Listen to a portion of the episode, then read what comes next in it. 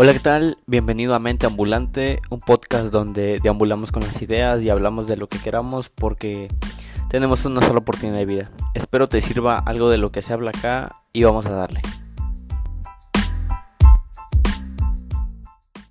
Hey, ¿qué tal? Bienvenidos a Mente Ambulante, un podcast donde podemos hablar de lo que sea, como sea.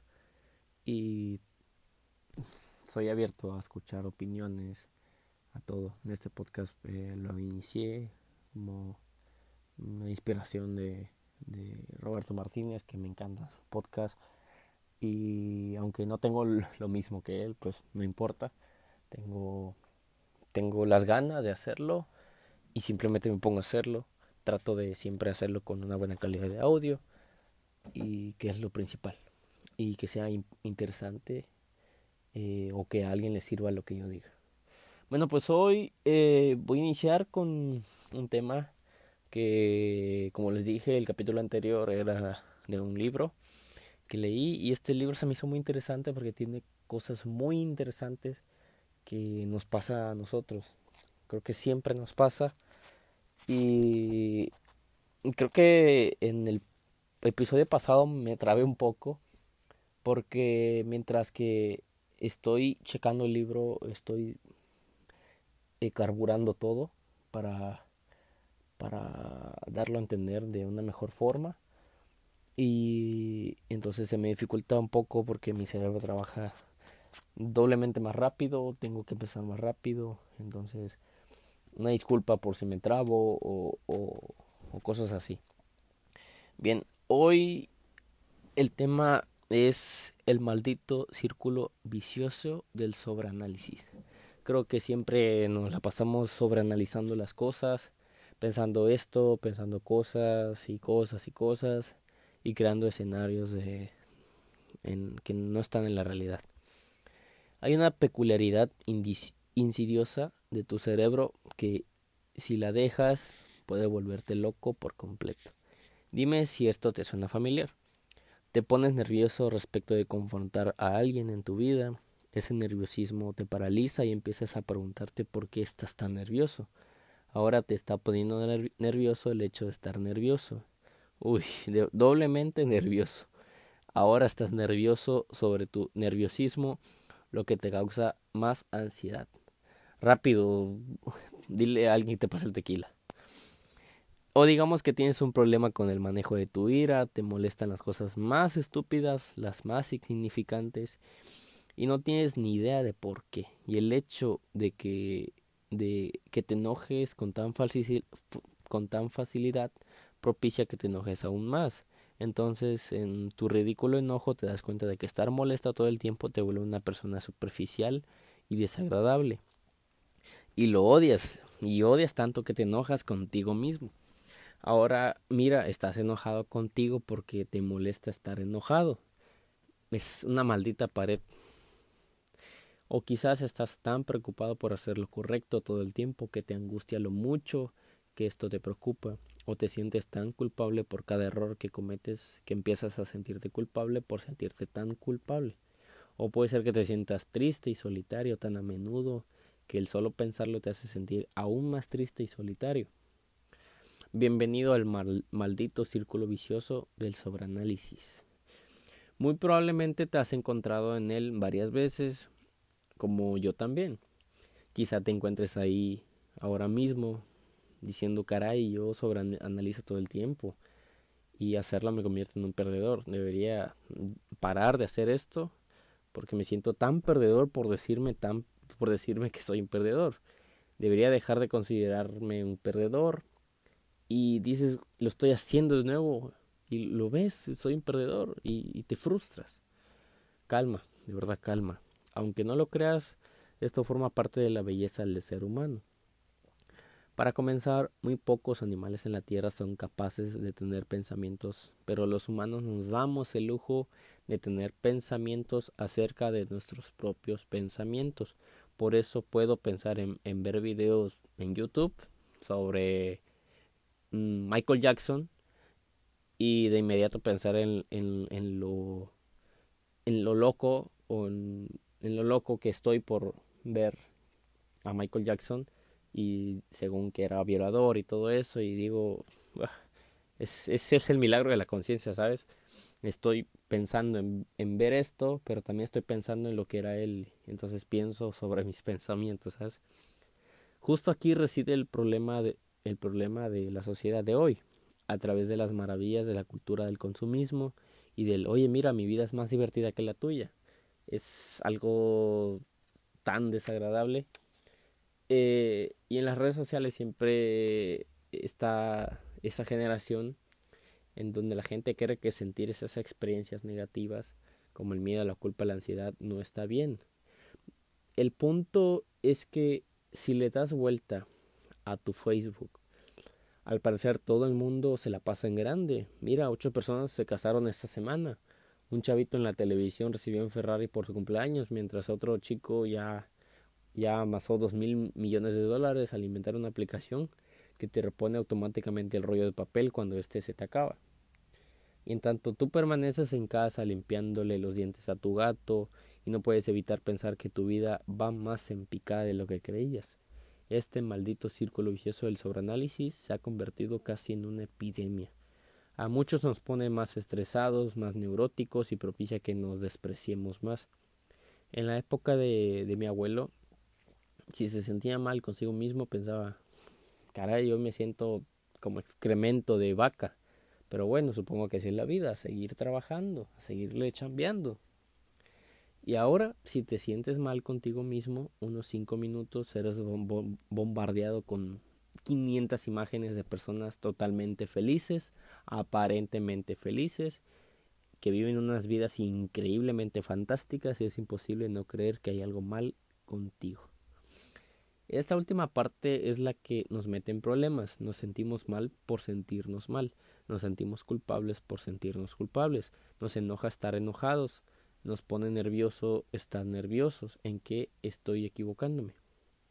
Por esa razón es importante que las cosas te importen un carajo.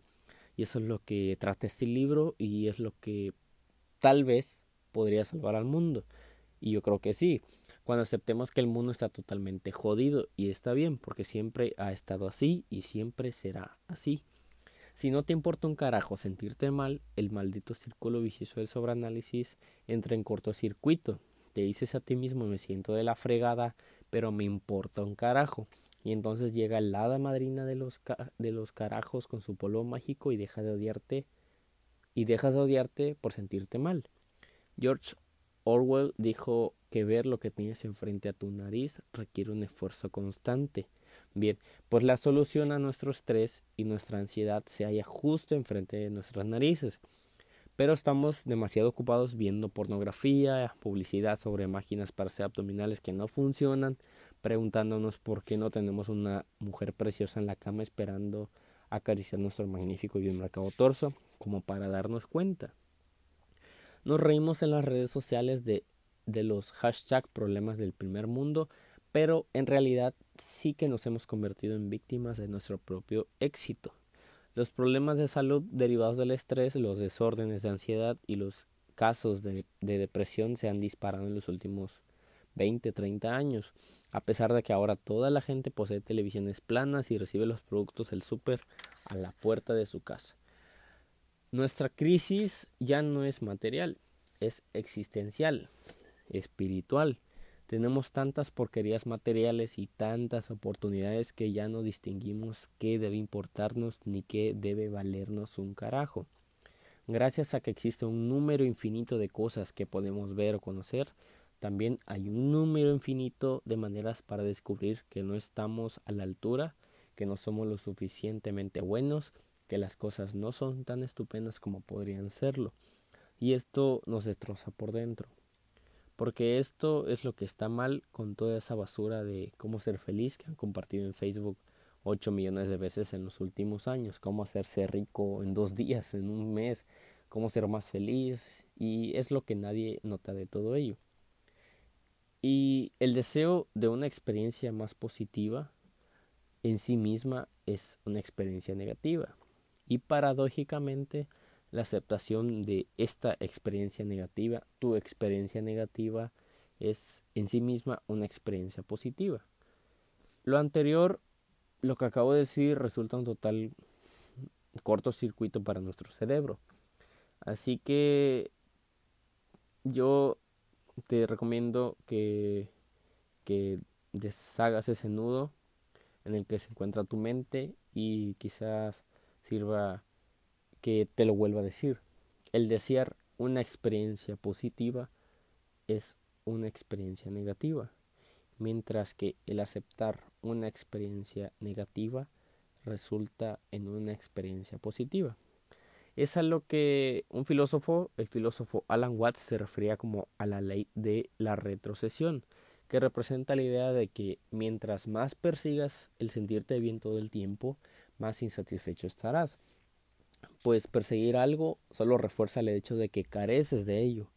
Mientras más desesperado estés por hacerte rico, más pobre y más indigno te sentirás, independientemente de cuánto dinero poseas en realidad.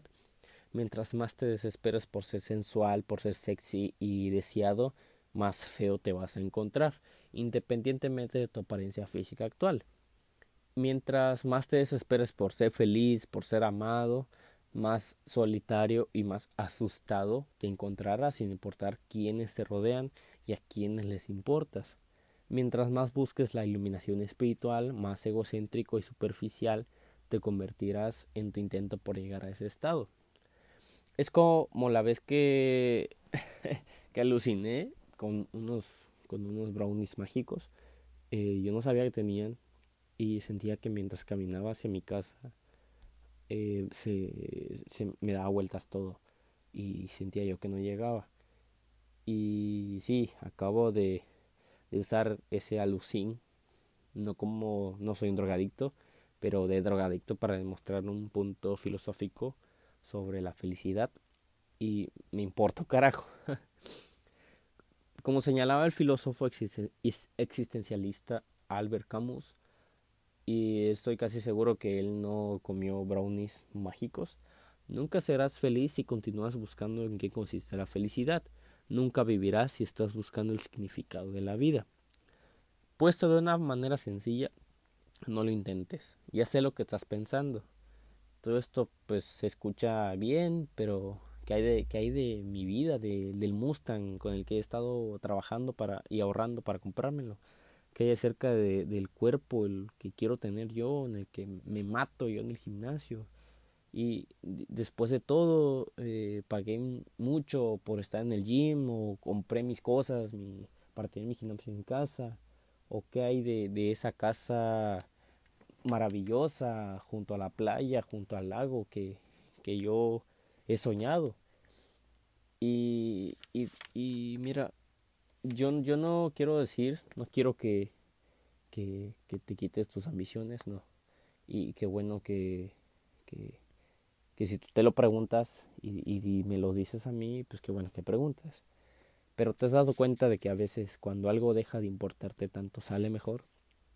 Fíjate cómo en ocasiones la persona que menos se interesa en el éxito es quien lo logra. Y has notado cómo a veces cuando empieza a valerte un carajo todo, todo parece alinearse. ¿Qué sucede, qué sucede en esos casos? Lo que es interesante sobre la ley, sobre la ley de la retrocesión, que dicho de otro modo sería como la ley de la inversión de las cosas es que habla de una reversión, que algo te importe un carajo, trabaja al revés. Si perseguir lo positivo es negativo, entonces perseguir lo negativo genera lo positivo. Aquel dolor muscular que persigues en el gimnasio se cristaliza en mejor salud y energía. Los fracasos en los negocios son los que al final nos dejan un mejor entendimiento de lo que es necesario para tener éxito. Enfrentar tus inseguridades paradójicamente te hace más carismático y más confiado frente a los demás. El dolor que causa una confrontación honesta es lo que origina la mayor confianza y respeto en tus relaciones. Sufrir miedos y ansiedades es lo que te permite construir coraje y perseverancia. Y en serio podría seguir diciendo algunas cosas más, pero creo que ya comprendiste el punto. Todo lo que vale en esta vida es ganado a través de superar la experiencia negativa asociada.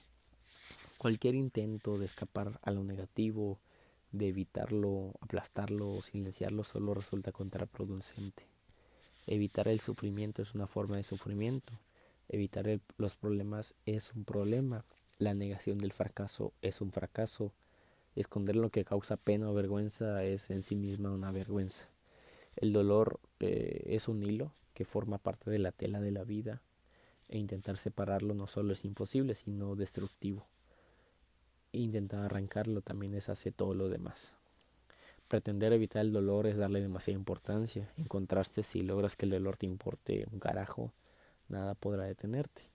En mi vida eh, ha, habido muchas cosas que me han importado mucho, también me han valido un carajo, otras cosas, y como el camino que no se recorre, fueron las veces que me valió un carajo las que hicieron toda la diferencia.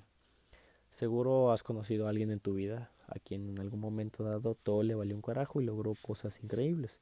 Quizás alguna vez hubo un tiempo en tu vida en el que tampoco te importaba algo y conseguiste algo extraordinario. Para mí, haber renunciado a un trabajo donde yo estaba, era en un restaurante, eh, pues fue el, el inicio porque quise, tuve el coraje para emprender un negocio en internet y aunque aún no, no es de lo, de lo más exitoso y también fue el coraje para tener hacer este podcast que aún no es lo más exitoso pero me siento orgulloso y porque por el coraje que tuve de hacerlo pues fueron donde las cosas me, valieron un carajo dije bueno ya no tengo trabajo renuncié bueno pues me pongo a hacer lo que lo que mi mente pasa a hacer. Y me importó el salirme de mi trabajo ni un carajo. Simplemente me decidí y lo hice. Estos momentos de decisión tan importantes son los que más definen nuestras vidas. Un cambio radical de carrera, la decisión espontánea de salirte de la universidad y unirte, no sé, a un grupo de rock, la decisión de dejar al, al, al patán, al loco, al tóxico de, tu novio, al que encontraste modelando tus tangas varias veces. que las cosas te importen un carajo es encarar frente a frente tus más difíciles y atemorizantes retos y aún así actuar. Ahora bien, que te importe un carajo puede parecer fácil desde afuera, pero en el interior es un paquete nuevo de galletas. Ni siquiera sé lo que esa frase significa, pero me vale un carajo un paquete de galletas, sin embargo suena muy bien, así que dejémoslo así. Muchos de nosotros sufrimos durante nuestras vidas al darle demasiada importancia a situaciones que no, no lo merecen. Le damos demasiada importancia al tipo grosero de la gasolinera que nos da el camión con puras monedas o en el Oxxo. Le damos demasiada importancia a la serie que estamos viendo en Netflix que nos gustaba y cancelaron. Les damos demasiada importancia a nuestros compañeros de trabajo que no tuvieron la atención de preguntarnos cómo pasamos nuestro maravilloso fin de semana. Mientras tanto, nuestras tarjetas de, de, crédito están rebasadas, nuestra mascota nos odia y nuestros hijos consentidos se meten cocaína encerrados, encerrados en el baño. Sin embargo, nos siguen molestando las monedas que nos dieron de cambio en el Oxxo. Y esto funciona así si moriremos algún día. Ya sé que es obvio, pero quería recordarlo en caso de que te, te olvidaras de que vamos de que vamos a morir algún día. Tú, yo y todos los que los que conocemos y conoces pronto estarán muertos y en el pequeño lapso entre ahora y ese momento hay un número limitado de cosas que deben importarte, un número bastante limitado. Y si vas por la vida dándole importancia a todo y a todo sin hacerlo conscientemente o por elección, pues acabarás jodido. Hay un sutil arte de que las cosas te importen un carajo. Y aunque el concepto pueda parecer ridículo y yo suene como un patán, hablo en esencia de aprender a concentrarte y priorizar tus pensamientos de manera efectiva, como elegir lo que vale, vale la pena para ti, lo que no te importa con base en tus finamente pulidos valores personales esto es un esto es en extremo difícil lograrlo, requiere una vida de práctica y disciplina y fracasarás varias veces. Pero quizás es el esfuerzo más valioso que uno puede realizar en su vida. Es tal vez el único esfuerzo que posee valor en la vida.